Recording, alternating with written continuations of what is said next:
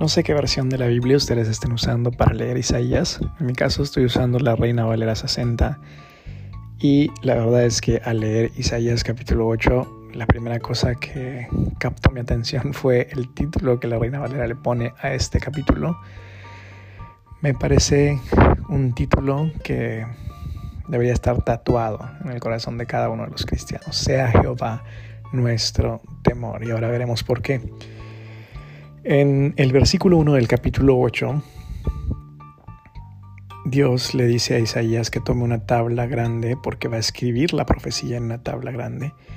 Y él junta dos testigos porque eh, esta tabla se va a constituir en ley. Es, por decirlo de algún modo, un documento legal. En aquella época, para que un documento tuviera valor legal, tendría que haberse firmado con dos testigos presentes. Entonces, Em, esta profecía va a ser sellada como una ley y en un rato más creo veremos, eh, en uno de los versículos siguientes, veremos eh, con qué finalidad.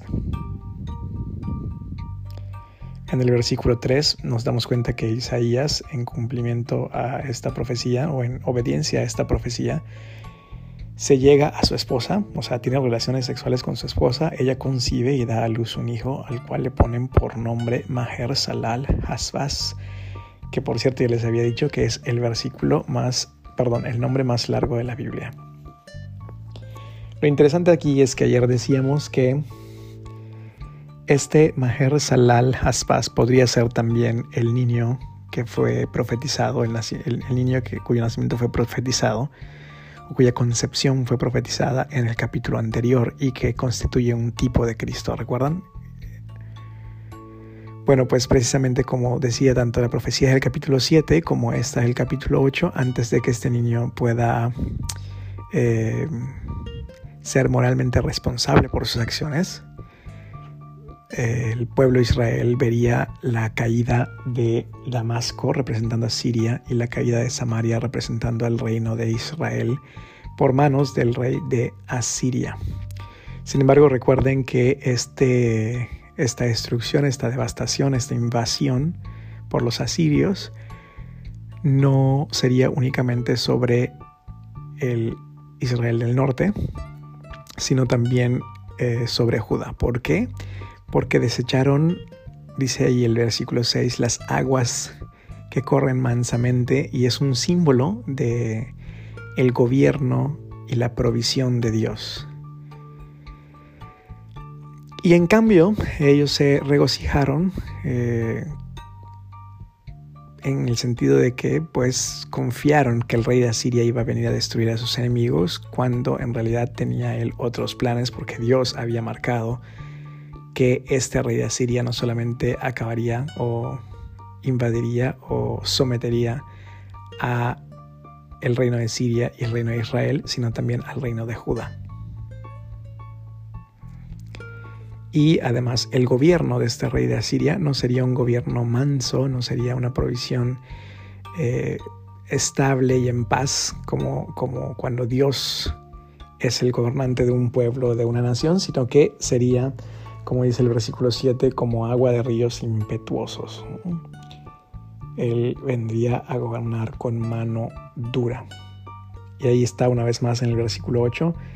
Esta profecía no solamente entonces se refiere a Siria y a Israel, sino también llegará hasta Judá. Y cuando hace una referencia de que llegará hasta la garganta es porque eh, una manera de estrangulación, por así decirlo, porque eh, la invasión de Asiria sobre los tres reinos y especialmente sobre Judá casi la destruiría por completo. Sin embargo, recuerden que siempre Dios prometió dejar un remanente. De hecho, el versículo 10 cuando dice tomad consejo y será anulado, proferid palabra y no será firme porque Dios está con nosotros, pues ahí Isaías está haciendo una clara referencia al pueblo que quedará en la tierra, que ya habíamos hablado de él en el capítulo 7, al remanente de Israel, a los que sí confiaron en la protección de Dios y en la liberación por parte de Dios. Y ahí en el versículo 12 Dios le, le dijo a este pueblo, a este remanente y a Isaías en lo particular, que no se creyeran... Eh, Dice, no llames conspiración a las cosas que este pueblo llama conspiración, no temas a lo que ellos temen.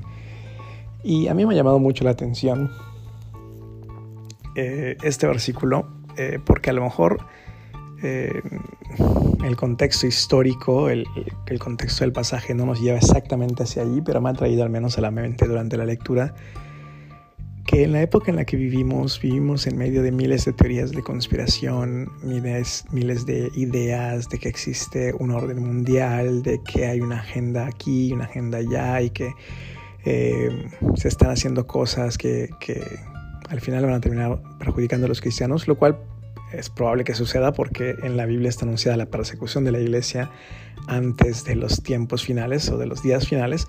Sin embargo, eh, me parece interesante porque los cristianos, en lugar de prestar atención a todas esas teorías y, volvernos locos porque alguien quiere dominar el mundo, alguien quiere cambiar nuestras mentes, alguien quiere dominar las masas, lo cual probablemente ya está sucediendo, como vemos en las redes sociales, que las redes sociales han vuelto verdaderos tiranos. Eh, mueven a las masas para donde quieran. No importa si la noticia es real, no importa si el hecho es, ha sido verificado, las, las redes sociales están moviendo a las masas de un lado para otro. Eh, ahora sigue como ovejas para el matadero, ¿no?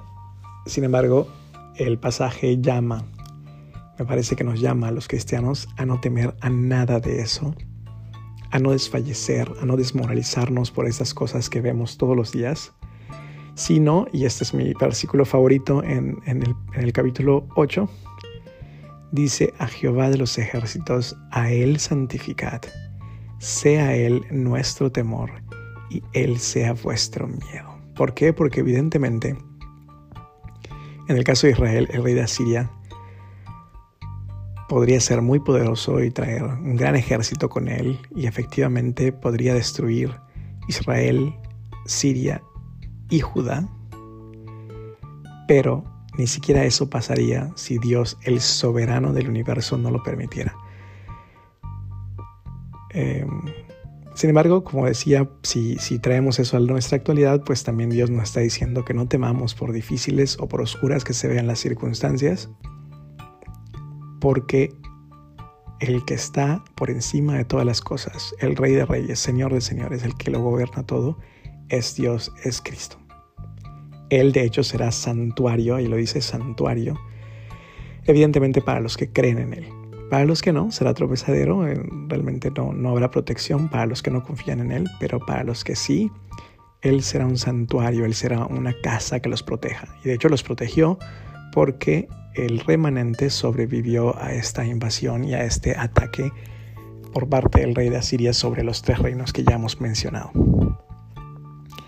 Y en el versículo 16 vemos que Dios pide que se ate ese testimonio, que se selle la ley por los discípulos de Isaías. ¿Por qué? Porque eh, esta era una manera en la que se comprobaba si la profecía era cierta y, si el profeta había sido realmente enviado por, por Dios. Se escribió la profecía, se sellaría para que nadie más la pudiera abrir hasta que las cosas hayan sucedido y entonces cuando abrieran la profecía se dieran cuenta que eh, Dios permaneció fiel a su palabra, lo cual ahora nosotros podemos darnos cuenta que efectivamente fue así, que Dios permaneció fiel a su palabra, que Damasco y Samaria cayeron, los reinos de Siria y, de Israel cayeron, y que también cayó el reino de Judá por desconfiar de Dios, por darle la espalda a Dios, por confiar em, que su liberación vendría de otro lado y, y, por no temer a Dios y confiar que la liberación vendría únicamente de parte de Él.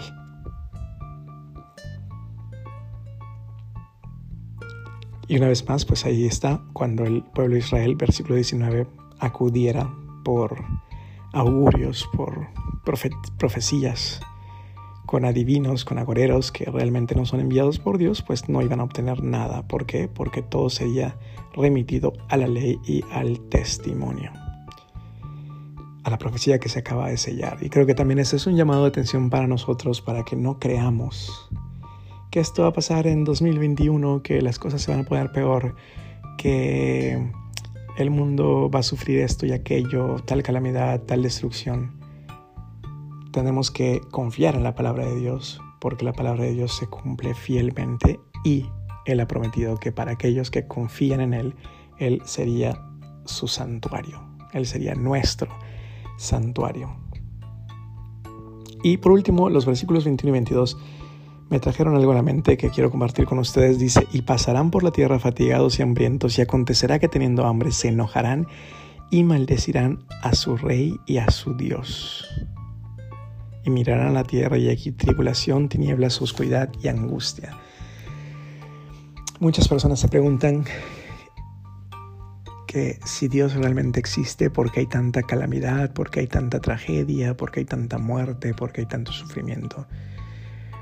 O la pregunta podría ser si Dios realmente es un Dios bueno, por qué hay todas esas cosas, pero este pasaje nos deja perfectamente en claro que todo lo que estamos sufriendo es consecuencia de la rebeldía del hombre en confiar en Dios y en tenerlo a Él como el único Señor y Rey de esta tierra y de este mundo.